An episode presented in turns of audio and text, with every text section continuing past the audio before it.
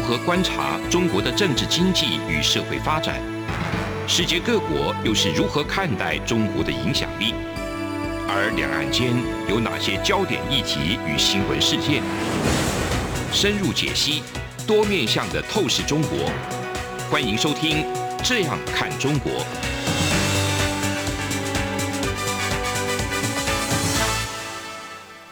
各位听众朋友，大家好，这里是央广的《这样看中国》，我是富察。大家好，我是张震。我们继续讲这个江淮哈，江淮，江淮。今天讲江淮的第三集。嗯，对，讲到一半。江淮呢，我们今天把江淮的这个范围啊，就是想推展到淮的部分，嗯、就是安徽北部的部分。对，因为我觉得这个地方很值得去单独的分析。嗯、为什么呢？就是今天我们知道，今天的这个淮河北部南北岸，就是今天的安徽北部，是非常贫穷落后的地方。对、嗯，对，非常贫穷落后，对不对？那个八海女的事件就发生在那边。可是我们知道说，在历史当中不是这样的。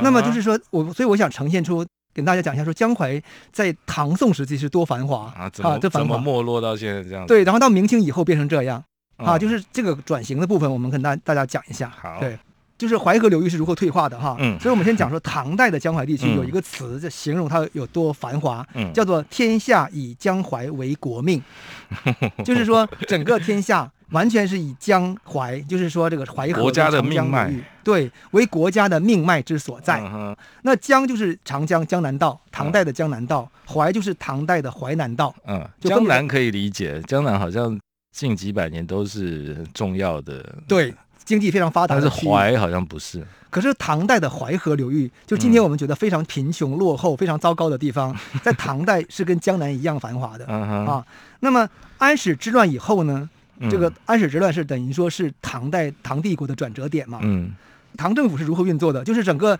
安史之乱是从河北到河南呐、那边就是完全都已经被安史这个这个叛军所占据嘛，对不对？嗯，所以那边的税收就没有办法就是运到长安。嗯，然后皇帝不是跑到了四川吗？嗯，好，那皇帝这个朝廷如何运作的呢？就是靠江淮的财政税收体系，把钱直接送到了四川。嗯哼，就说可见，就是淮河流域跟江南流域的这个所有的这个财政系统还没有被安史所控制。OK，他们依然听命于唐王朝。嗯，所以唐王朝到最后又多活了一百多年。嗯哼，所以你可见，就是说这个财政系统的这个支持是非常非常重要的。嗯哼，所以我们就是说，江淮在唐代的意义就相当于江南在明清的意义。嗯，你看，我们看清代这个后期，其实也是靠江南财政去支撑的。嗯，然后今天的中国。其实也是靠长三角跟珠三角的财政的、啊、多一个珠三角了。你看其他地方的省份的那个财政税收都是已经是变负值了嘛、嗯，对不对？就国家要倒贴你。那么正值就是广东或者是主要是长江三角洲、上海那一带的，嗯，交给国库的钱是可以补贴到其他省份倒贴的部分。所以上海这样封锁不会造成会，所以上海这个现在这个已经 已经封锁了快呃两快两个月了嘛、嗯，而且大家说可能还会锁到这个六月份的时候。那么其实整个对中国的财政造成非常大的一个压力。对啊，这个。那么问他为什么说他说那为什么呢还要封锁呢？那因为就是领导人一根筋嘛，对，就他就是认为说要清零嘛，他要因为清零是一个政治使命跟政治任务。当这个政策一旦下达之后，下面就是整个就被牵动了，你知道吗？已经无可不可逆的感觉了。对，真是蛮惊讶，这个执行力也很强啊。那个是大白的执行力好像没 错没错。好，好那么就是说我们要讲，就是说这是唐代的江淮嘛、嗯。那宋代江淮呢，就是北宋的江淮呢，其实也是比较繁华的。嗯。因为宋代的江淮在行政上还是继承了唐代的淮南道跟江南道。嗯。而且开封是北宋首都，对不对？嗯。那在这里有个现象，我要特别跟大家去讨论，就是首都开封很繁华，我们通常拿那个《清明上河图》证明嘛。嗯。然后我每次都拿它当反例，就是说 《清明上河图》很繁华，可是。环开封有一个贫困带，嗯，就是也是河南周边的地方并不是那么繁华，然后淮河流域其实也已经受到影响了，这叫环首都贫困带。对，这我还第一次听到，真的吗？嗯，你看我这个案例是这样的哈，因为我们现在从北宋的史料当中，有经济学家有研究，就是北宋的这个底层社会的经济情况哈。看法不一，因为我们的资料是比较这个多样性的，就是我们没法完全复原。可是我们拿逻辑跟拿常识来推的话，会有这个现象。我们以今天的北京为例，嗯，今天有个词叫“环首都贫困带”，嗯，就是北京把这个河北的这个资源全部吸纳进去了，嗯，那河北是一个很可怜的省份了。啊，它 直隶，就是它当年是直隶哈，当年直隶，现在变成说它实际上河北不是直隶哦，现在北京跟天津是直辖，也就是当年的直隶。嗯，河北是在直辖城市边缘的地方，可是河北的那个污染问题要承担这个直辖市的这个这个污染，嗯、重工业全部往河南河北迁，然后人民的资源、土地的资源一切服务于这个首都。嗯，其实这个东西就反而是牺牲了它这个周围的地方。嗯，那么因此就是现在你要查环首都这个贫困带，你马上看到大量资料，这是作为一个专有名词来分析现在的北京、河北的情况的。嗯。那为什么会有这个情况？就是因为那个政权体制的运作是这样需要的。所以不是说每个首都周围都是贫困带，应该讲看是哪一种首都。应该讲就比如说华盛顿的首都，它就不会贫困，因为对于美国来说，它都是地方自治嘛。它虽然有中央联邦财政的处理，可是它基本是地方做地方的。那你地方资源好，你就 OK。那你地方有高科技，你像加州一样发达；你像你有石油，你就像德州一样发达。可是它不会被中央强行的剥夺。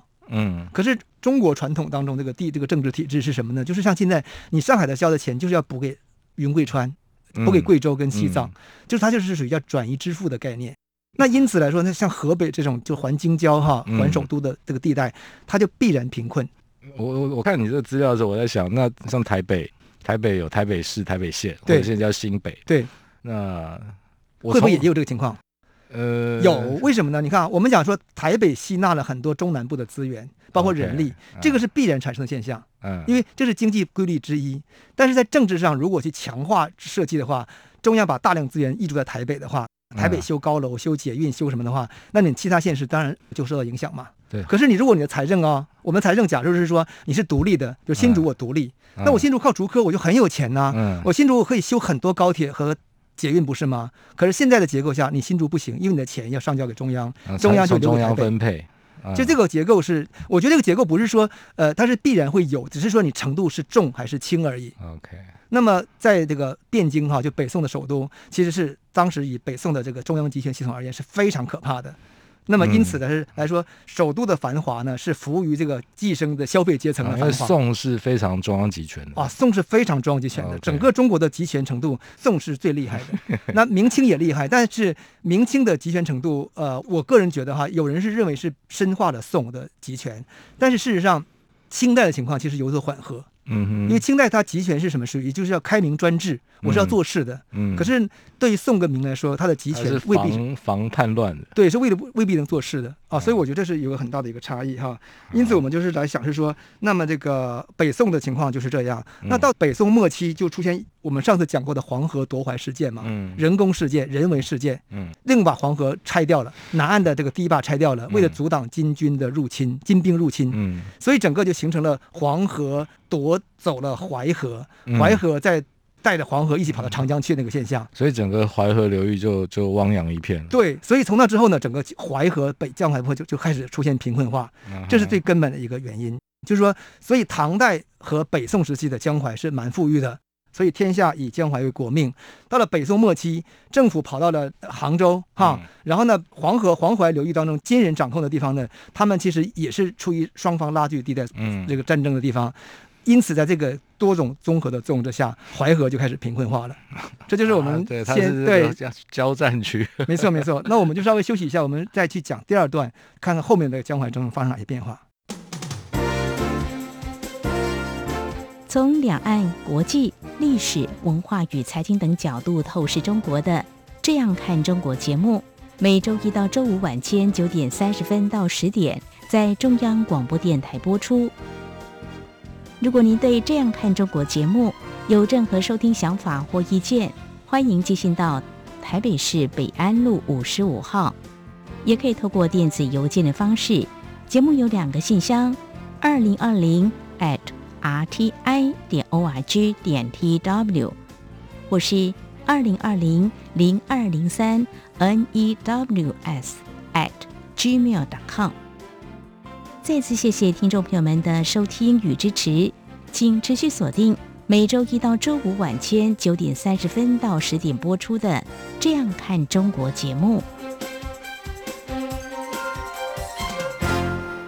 好，我们继续回来来分析这个淮河流域的这个贫困化哈，跟它的这个所谓的这个叫做治理之难呢，变成演变成今天这个情况。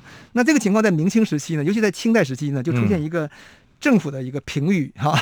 哦，这算评语啊？对，这是政府评语，这是政府什么叫政府评语？就是清代的时候呢，他们在治理这个江淮流域的时候，尤其是淮河北部时候呢，他就发现说，哎，这个地方是好难治理，嗯，民风剽悍。对，民风剽悍，他们就发明了一个词汇，叫做什么？叫做冲繁疲难四个字，来作为官员考评地区。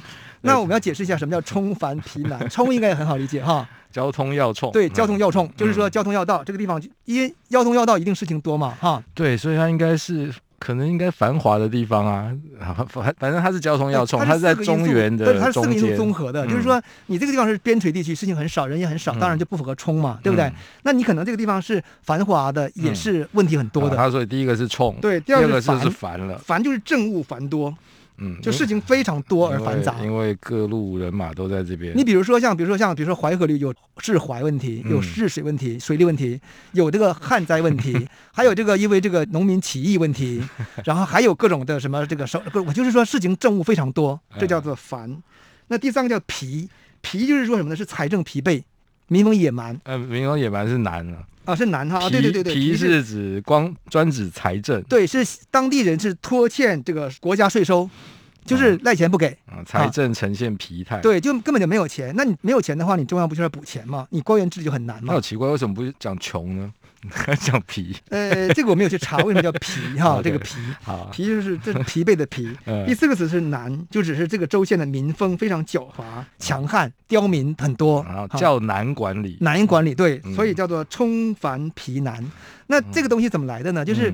在明代的时候，哈，嗯、这个官员的考核呢，明代是明代很有趣，明代的管理真的是很烂，他就怎么，他就是他任命，他是采好像是采用类似于抽签制的概念，就说你不管这个地方州县怎么样，嗯，我就是按照你的这个考试成绩抽签就排就排，嗯、那就变成说你正好这个地方很难管理的时候，你派一个很平庸的人去了，嗯，这可能会发生，对不对？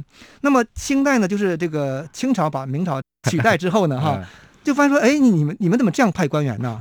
就你们中国负责区，你们是这样派官员，这不对呀，这样公平。对，他就这有问题。抽签任命。那因为你这样的话，你就变成说，你真正问题很多的人，你没法把能人派去嘛。所以这个在雍正时期就开始改革政策啊，所以他把各州县他跟治理的情况分成四用四个字。如果你这个州县属于这个的有四个字评语，叫做冲繁疲难的话呢，一级战区。对，就是一级战区，所以你一定派最能干的人去治理。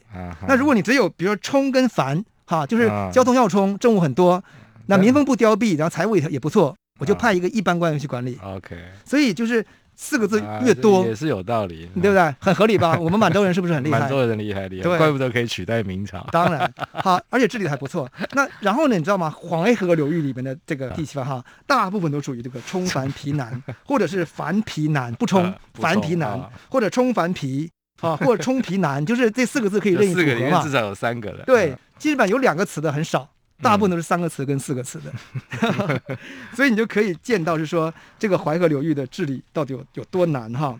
这是清代的一个，因此就是做出一个关于考评的方法来理解江淮社会有多么糟糕。嗯、可是这么糟糕的地方，偏偏就出了很多皇帝。哎，真的是，我就觉得很奇怪哈。而且是中国历史上两个最坏的皇帝，我的评语反正是比较这个粗暴简化，就是一个就是叫做刘邦，汉高祖刘邦，一个叫做。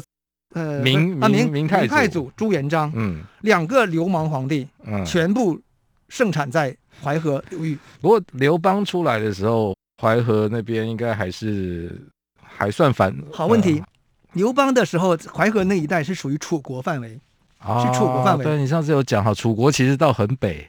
到淮河这里，因为楚国的我们今天我们大家很难理解哈，都是都被中国史的框架给改变了嘛。因为楚国它其实是沿着这个汉水走嘛，嗯，就整个汉水今天到湖北北部到这个陕西南部的汉中那一带，其实都是楚国的大本营跟范围哦。嗯，然后河南南部，然后汉水那个和淮河上游的部分全部是楚国范围。嗯，所以真正的传统的狭义的中国其实空间不大。嗯，那么你既然掌握了淮河的中上游，你会不会往下游走？嗯，所以后来楚国历史当中受到秦国的。压力之后呢，楚国就把首都迁到了今天安徽北部的寿春。那个寿春，安徽北部就是在淮河中下中游呃南呃南岸的一个城市，叫做寿春。嗯，这个是一个古城。嗯，所以你看，楚国首都既然都设到了中原的边上了，是吧？对不对？那么可见，就是刘邦时代的这个中原还是不错的啊。可是明清时期就完全不行了，对不对？嗯。明清时期就是已经刚才达到我们就是因为黄河泛滥，嗯啊、呃，人工泛滥，黄河夺淮，黄河夺淮造成黄泛区，所以明代的朱元璋那个黄河地方，那已经是跟今天的这个安徽北部非常接近了。嗯，他是因为自己出身于那么一个烂地方，然后呢，再把这个江南的部分划分给指南直隶嘛，我们之前讲过，把这硬把这个两个区域整合在一起了，就构成今天的江苏跟安徽这两个省的来源。嗯，所以你可可见，就是说为什么这个地方会产生。这样的皇帝 啊，我我真的觉得是有这个地理的因素存在，嗯、就是说整个这个地方，我觉得已经是这个它的地利，地就是土地的地，嗯、利就是它那个这个利益的利，利就是地它的土地已经没办法支撑更多的人口跟文明了。那说不定可以反过来讲，就是因为这边是冲繁皮难的地方，所以在这边杀出来，杀出一条血路，可以当个割头就角头的人就很厉害。对我，我觉得他们只有像，因为有有这样一个环境，文化环境跟地理环境，整个民风如此的话，你只能产生这样的人。那这样的人呢，更没有底线，因此他们一旦当了皇帝之后呢，就会产生像这个明朝这样的一个政治结构。可是你刚刚回头讲那个刘邦，刘邦的那个年代，他的出身如果在这个淮河流域的话，那应该是还不错的。应该这么说，就是刘邦时期的淮河，当然比明代的淮河好很多。嗯。但是刘邦时期那个整个那个四省交界地，今天的四省交界地带，就是安徽、河南、山东跟这个江苏，嗯，四省交界地带，其实也是这个叫做叫做这个战争的大本营，嗯，就各方势力、各方势力的地方。那所以我觉得刘邦的崛起哈、啊，跟江淮社会的恶化不必然有关系，嗯，啊，这个不必然有关系。但是我觉得这个李自成和李自成那个刘朱元璋的 崛起哈、啊，就甚至包括像李自成，他们虽然不是崛起于这个江淮流域哈，他们是可能是啊、呃、这个四川啊不那个湖南啊河南啊陕陕西和哪里，可是整个那个结构是接近的啊，这是我的看法。所以就是江淮这地方，这个在治理上非常难啊，让出产这个流氓皇帝。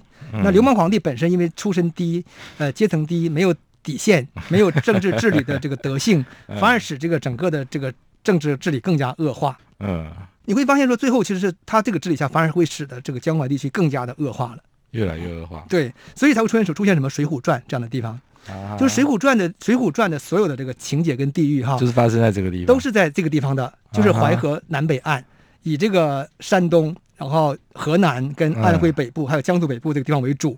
那个水泊梁山今天就在就在这个这个四省交界地带。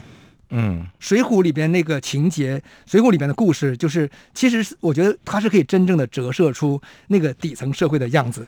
这个部分我们通常看《水浒》还不会这样想，可是我们稍微休息一下下，我们再来分析一下《水浒》的情节，来看一下为什么《水浒》会有这样的故事发生。OK，从两岸、国际、历史、文化与财经等角度透视中国的《这样看中国》节目。每周一到周五晚间九点三十分到十点，在中央广播电台播出。如果您对这样看中国节目有任何收听想法或意见，欢迎寄信到台北市北安路五十五号，也可以透过电子邮件的方式。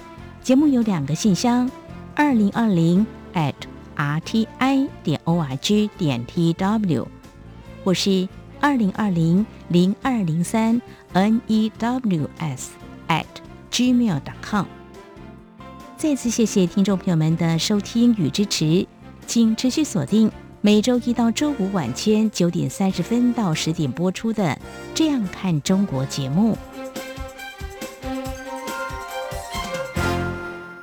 好，我们回来啊，继续分析这个《水浒传》文本跟江淮社会的关系是什么？现在从这个文学作品来来看这个历史地理。像《水浒传》，我们通常就是当成一个什么古代四大名著，嗯，然后当成一个就是好汉替天行道的故事，对对，对吧？没错，不是吗？呃、我觉得我们其实不是，因为他根本就没有替天行道啊，他他做的任何事情都没有替天行道，是是官官逼民反，然后对，就是我们就八个字是官逼民反，替天行道，他因此就就具有了正义性，对不对？嗯这具有了道德合法性，这是我们今天对《水浒传》的普遍认知。但其实不是。可是为什么？我觉得为什么我们会有这样认知？我们先拿情节来来来看哈，嗯、比如我们看这个第二十七回，母夜叉孟州道卖人肉。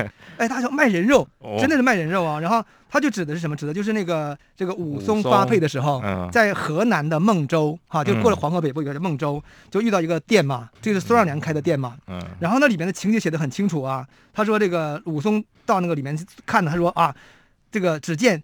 墙壁上绷着几张人皮，然后梁上吊着五六条人腿，人腿我靠，哎，很残暴吧？然后他说，只见那两个工人，就是押他押押送那两个公差嘛，嗯、一颠一倒挺在剥人凳上，就被绑在剥人的凳上了。正要拨，还没有还没有死，还没有还没被剥。然后正好张青就回来了嘛，然后那个就是才发现他被他解救过来嘛。对，而且我看你摘的这个段落，就是用蒙汗药给他吃，呃，就把这个弄弄弄死，然后。大块的肉当做牛肉卖，小零碎的小肉做馅子包馒头，就哇，就是人肉包子，对，人肉馒头。就是说，你看当年就是这个，他他他是他这个书，我们要记住哈，《水浒传》的情节虽然写的是北宋社会，啊、可他是明代初年才产产生的啊。啊也就是说，他借助，他可能是写明代的，是借，他就是写明代，就是借古讽今。对。虽然情节武松这些人都是都是北宋时期的的事情，可是呢，他是在明代初年才流传起来的。嗯，然后经过这个民间的这个说书故事，然后戏曲演唱，然后后来有些文人把这些故事编成一个《水浒传》。嗯，那么这个《水浒传》里面在演在说唱的时候，他都保留了一些非常残忍的情节，对不对？那里面还有一段很恶心的话，就是武松说：“你这个人肉包子里面那个还有那个人的小便的毛的那个 小便的毛的那个东西，所以是人肉。这个你知道，就是说可见就是把这个人的这个。” 毛都没有拔拔掉，就当成人肉包子了。好，就是我们我们用写实的角度来看待它是这样的。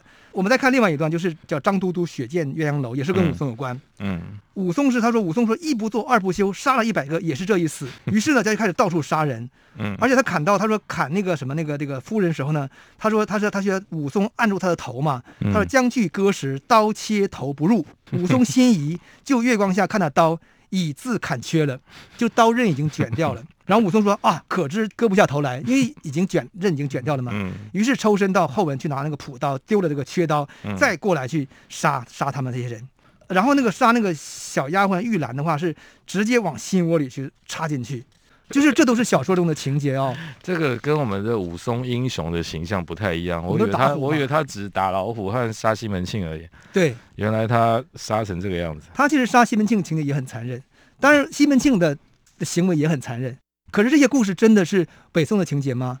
不是，这些地方就是明朝中中叶跟前叶整个这个江淮社会的一个现实也实的反应。那么，比如说我们讲《水浒好汉》什么借富借富济贫，什么智取生辰纲，可是你可以看到哈，他们其实根本就是借劫富。但并没有济贫哦。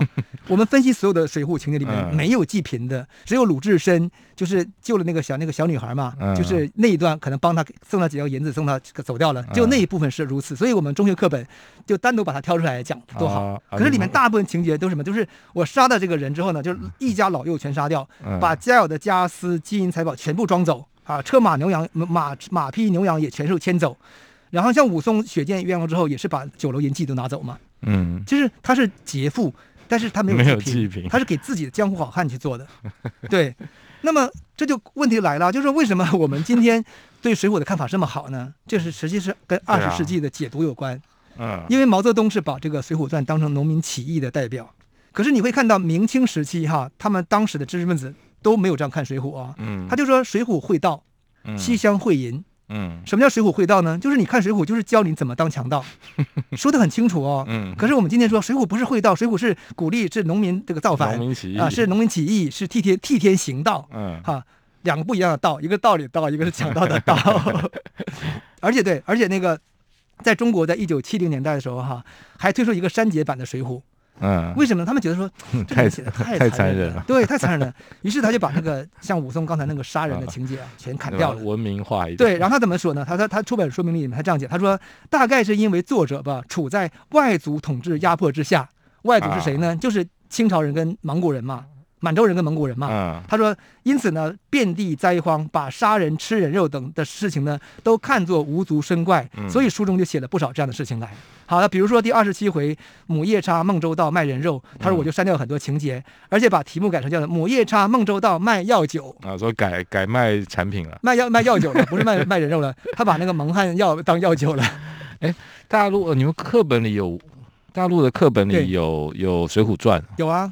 台湾好像没有，我们是把那个林教头风雪山神夜，还有这个鲁智深倒拔垂杨柳，我们有还有武松，嗯、我们有两三个选本，就是选都是那种，然后我们的解读都是他替天行道，劫富济贫。哎，那我们到底哪里？台湾到底哪里看到《水浒传》？常常会听到，可是课课本里应该是没有。体系就是国民党他们那批人建构来的嘛。嗯、那么国民党他们当初就是实际上这个国民党的文化体系，其实其实就已经是这样来看待《水浒》了。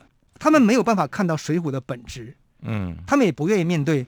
中国文化里面最恶劣的那一面，嗯，我觉得这是他们就是自己也是把自己把水浒粉饰的很好，因为我们从小听到就是一一百零八条，对，梁山伯好汉，对，可是他们的义不是公义啊，他们是私义，嗯，比如说张正，好，我帮你的忙是因为我们有私义，我不是出于公义，这是最大的差别，嗯，所以你会看到像水浒、像西游记这种就打打怪怪神魔的部分，都是在明代出现的，请问为什么？嗯，就是明代社会全面恶化。那同样，你今天中国社会如果全面恶化、黑社会化，它也会产生这很多小说。嗯哼，像那个建国初期有很多小说，就是那种写杀人呐、啊，什么斗地斗地主啊，很残忍的部分都写在小说里了啊。为什么呢？因为中国初期时候三反五反跟土改时候就杀了很多人，嗯，所以这个东西就变成那个一个记忆写在文本当中去了，一模一样的道理。这是我的观察。对，那么而且在那个朱元璋时期，就这个在安徽跟河南哈，嗯，就流行一个叫红人红营。红营吃人的民间传说，今天还有哦。对，这什么意思？什么意思？就是说，说他说他说在那个元代末期跟明代初期啊，他说从远处来了很多红色的苍蝇，嗯，很可怕，他们专门吃人的，一来就席卷一切。那这个民间传说如何形成的呢？其实他说的不是蒙古人，嗯、他说就是这个元末明初所谓的我们今天讲叫明朝的这个明教的朱元璋、张献忠他们这批人呢、啊，嗯，他们他们就是。到处就为了抢政权，杀伤强掠，然后吃人的故事一大堆。所以把这些强盗比喻成红头苍蝇。对，其实他们形容的是朱元璋这个政权的早期的一个情况。哦，这些东西都证明江淮社会就已经完全恶质化了。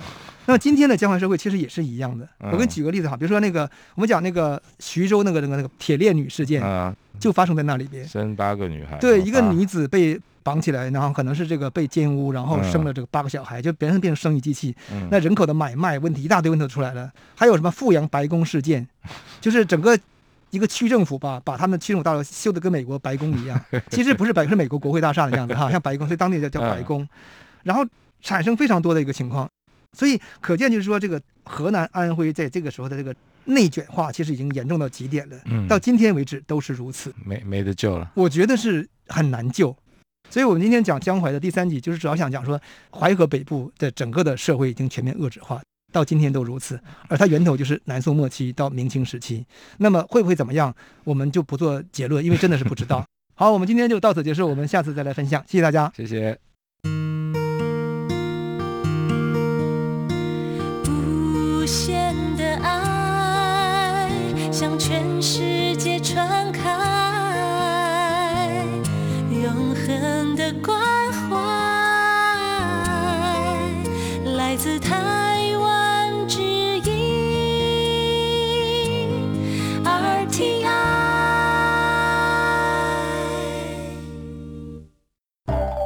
儿子啊，等一下陪我去一趟邮局。妈，你去邮局要干嘛？去领钱转账。哦，不用这么麻烦啦，转账不需要临柜哦。嗯，这怎么可能？不去怎么提钱啊？行动邮局 App 通通都能搞定啊！新一代行动邮局 App 支援扫码收付、无卡提款、转账、线上缴费，少了携带现金的危险，也没有付错钱、找错钱的问题哦。哇，这听起来还不错哎。是啊，有了它，线上转账、缴费省时又方便，你就不用再去领钱缴费那么麻烦了。哦，对了。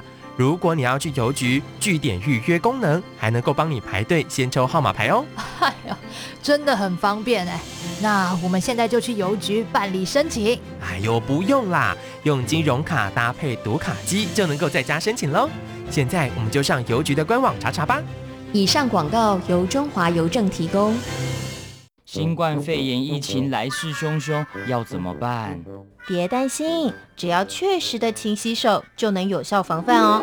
对对对，洗手口诀我都记住了，要内外夹攻大力丸，彻底清洁手掌、手背、指背、指缝，还有大拇指跟手腕。